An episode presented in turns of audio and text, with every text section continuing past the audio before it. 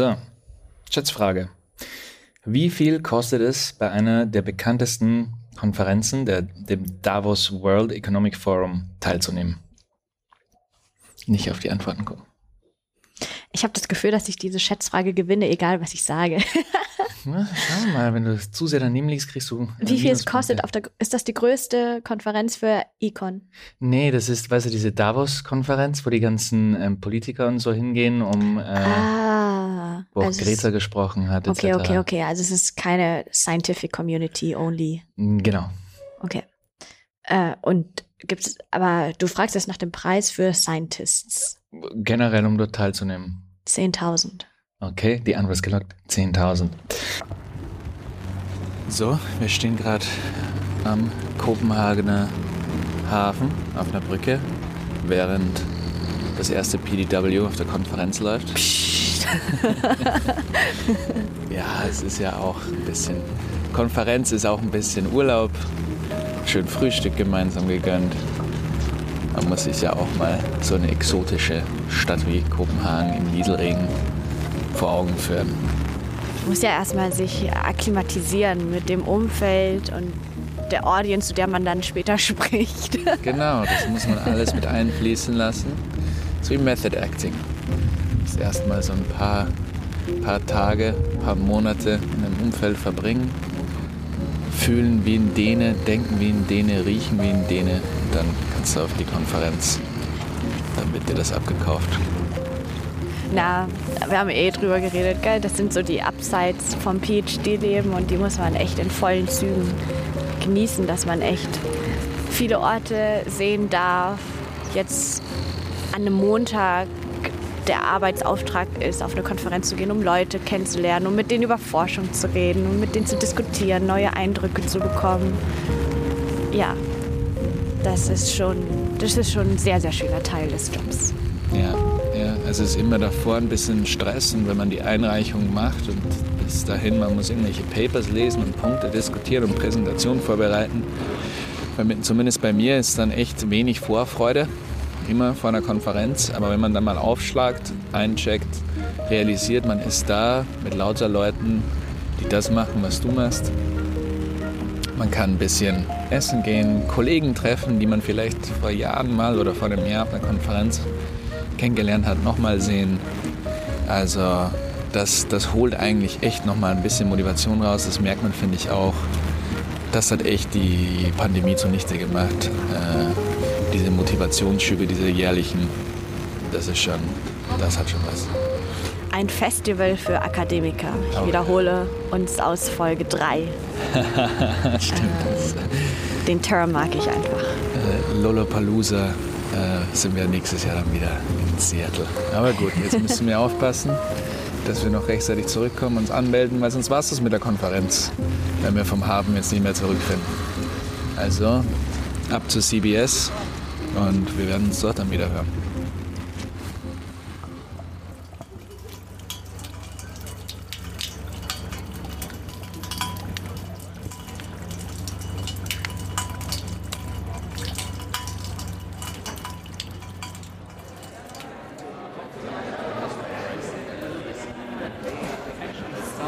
So, Wie war Ihre Präsentation? Ja, jetzt bin ich ja komplett revealed, wer ich bin. äh, ich bin noch auf Adrenalin oder Koffein. Man kann es nicht so ganz unterscheiden, aber ähm, es ist schon komisch zu präsentieren und sich so vulnerable zu machen und sich da hinzustellen und Kritik einzufangen. Aber es war eine super nette Atmosphäre und es war sehr konstruktive Kritik, die jetzt komplett mein Paper nochmal umschmeißen könnte. Aber ja, es war schön, dass eine Diskussion entstanden ist mit dem Input. Es hört sich jetzt an, als wäre es super schrecklich gewesen. Genau, ich wollte, ich werde sowieso noch hinzufügen, also ähm, wie immer, es war eine super Präsentation und Kritik war eigentlich absolut nichts, was das Paper umwerfen würde. Aber äh, wie immer, aus eigener Perspektive sieht man natürlich immer nur das Schlimmste. Aber es war super, war cool, war eine coole Runde. Und generell ähm, würde ich sagen, für jeden, der annähernd irgendwas an Innovationen oder so forscht, ist eine coole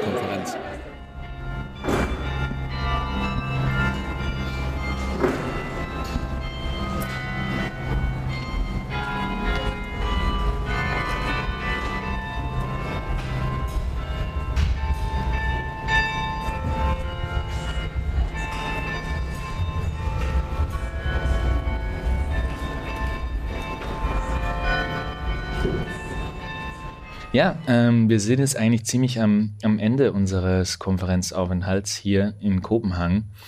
Und äh, wir schwänzen gerade eine super coole Debate, um, um hier aufzunehmen. Aber nur kurz, wir nur kurz. schleichen uns dann rein. Genau, äh, wir haben echt auch keinen Bock, äh, hier mit euch zu lange zu reden. Und äh, deswegen. Weil wir euch nicht belästigen wollen mit unseren auf Adrenalin und Koffein. Äh, eigentlich eher schon müde. Also ich bin ja. echt schon ein bisschen müde. Oh, guck, wir haben ja Besuch. Cool, cool, cool.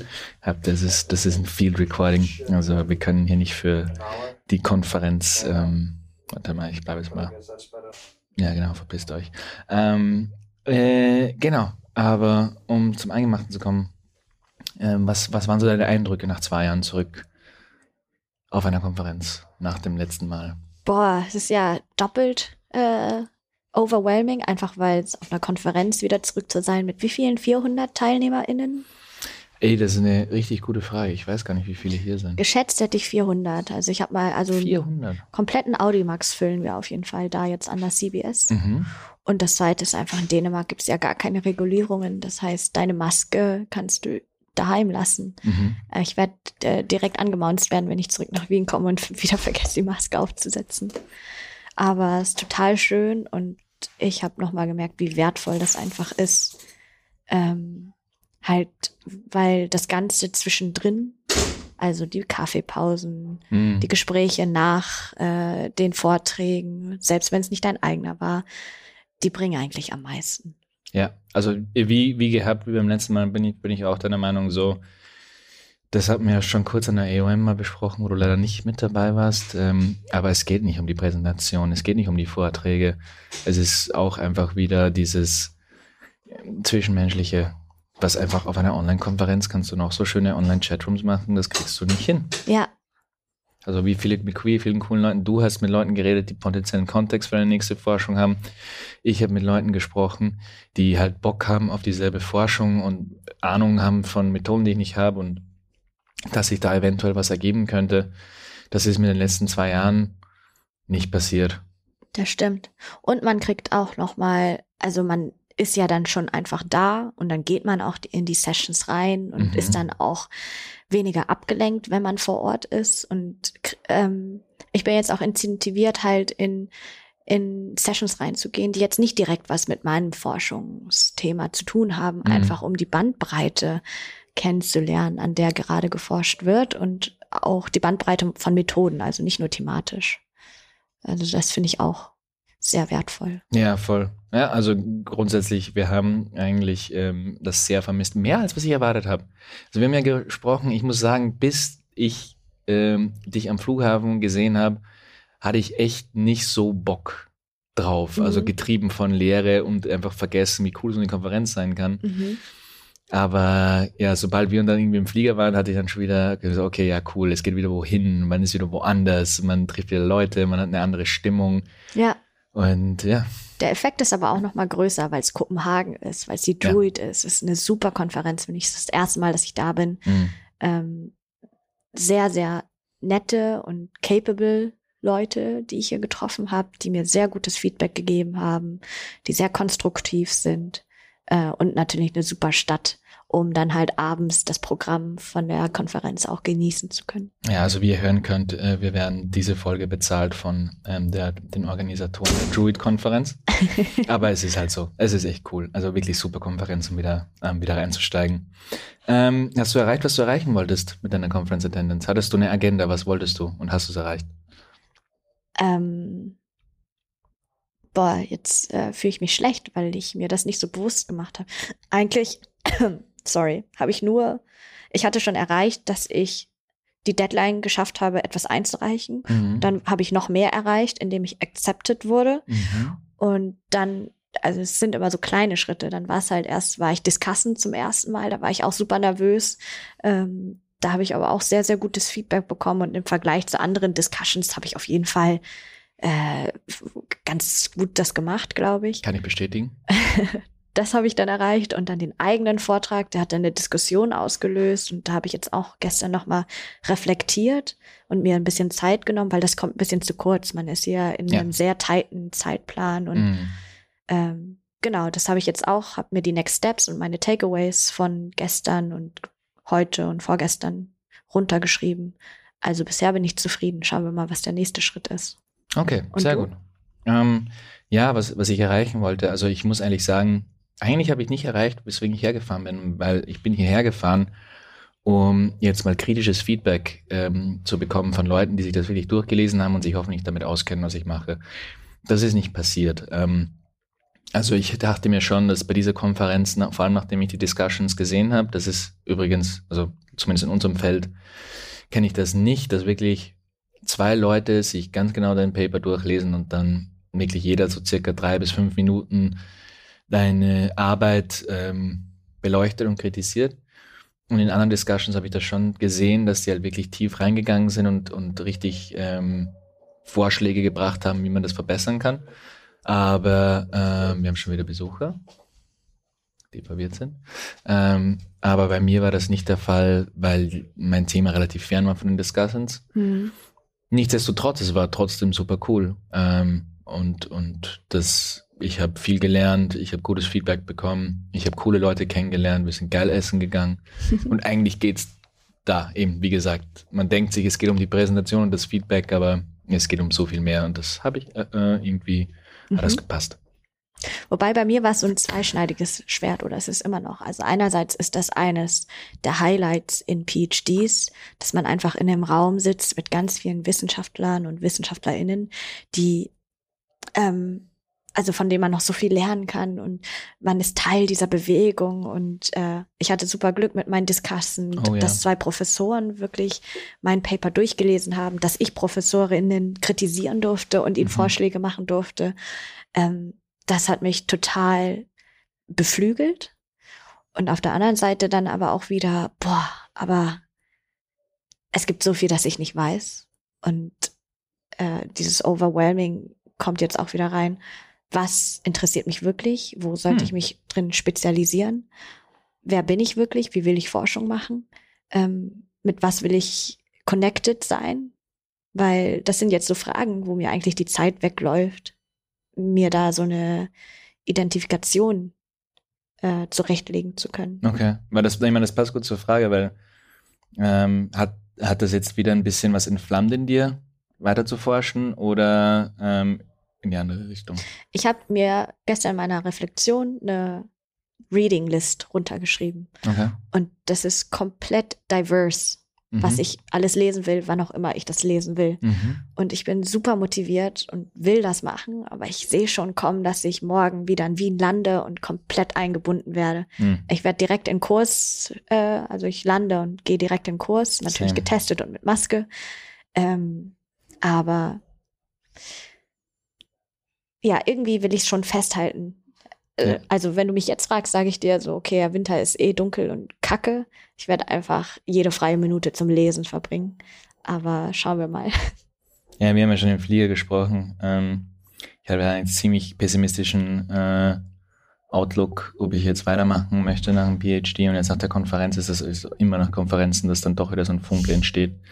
Ähm, aber kommt trotzdem ganz drauf an, wie es jetzt weitergeht, wie du gesagt hast, was passiert, wenn man wieder in der Realität ist. Mhm. Was passiert, wenn diese ganzen Gespräche mit möglichen Zusammenarbeiten und Kontexten dann auch wieder auf die Realität treffen und genauso wie man selber wieder in die Realität zurückkommt, die anderen, mit denen man gesprochen hat, auch wieder in der Realität sind und damit konfrontiert sind, dass halt nicht das Leben Forschung und coole Projekte sind, sondern Admin-Aufgaben und schauen, dass man die alten Projekte voranbringt. We shall see.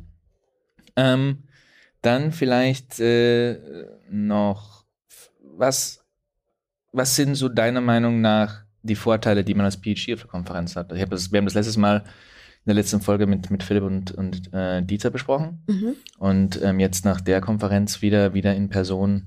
Gibt es da Vorteile als PhD? Was, was, was würdest du sagen, nimmt man als PhD quasi mit in einer In-Person-Konferenz? Ich kann jetzt nicht dafür, dass es Vorteile PhD-only sind. Aber also dann wirklich, also wirklich für PhDs quasi, weil manche, glaube ich, zumindest basierend auf ihrem Kontext, ähm, so ein bisschen Zweifel haben, sollen sie schon auf, sollen sie ja. A, schon auf eine Konferenz, genau, ja. und B, ähm, ist es es überhaupt wert? So, weil für, es ist halt schon. Ja, und ja. Uns, ja, okay, genau. Und warum? Ähm, weil erstens, man bekommt eine andere Perspektive und so ein bisschen, ähm, ja, durch andere Perspektiven kann man seine eigene Arbeit viel besser einordnen und halt auch kritisches Feedback, das man von daheim bekommt, auch besser einordnen. Äh, und man testet schon direkt aus, wie Leute darauf reagieren. Ich würde das aber immer mit einem Grain of Salt nehmen. Also vor einem Jahr war ich schon mal bei der Junior Druid äh, und da wurde mir gesagt, dass mein Thema komplett irrelevant ist. Oh wow. Mhm. Und da habe ich den Lockdown genutzt, dran gearbeitet. Jetzt wurde ich hier accepted und alle sagen so super wichtiges Thema. Also ähm, muss man halt ja kritisch sehen. Aber für mich ist es auch eine einfach eine generelle philosophische fast Frage. Forschung ist für mich, entsteht in der Community und entsteht mhm. im Austausch mit Menschen und als PhD möchte man halt in diesen Austausch eintreten und das geht am besten auf Konferenzen. Klar kann man lesen, klar kann man äh, zu Vorlesungen gehen oder so, aber auf Konferenzen kriegt man nochmal die gesamte Community einmal so mit, was total, also so ein ja, so eine Abkürzung, um in die Conversation einzusteigen. Es ist schon, es ist, es ist wirklich entgegen dem gesellschaftlichen Bild von Forschern und Forscherinnen, zumindest in unserem Feld, ähm, ein, ein inhärent soziales Geschehen. Also, die Forschung passiert zum Teil alleine im Kämmerchen von dem Computer, ähm, immer weniger von dem Whiteboard, aber ohne Konferenzen, ja, geht, geht extrem viel verloren. Mhm. Äh, und, und, und, meiner Meinung nach an verschiedensten Punkten, wie du auch kurz gesagt hast, auch wenn man sich so überlegt, wann soll ich denn auf eine Konferenz?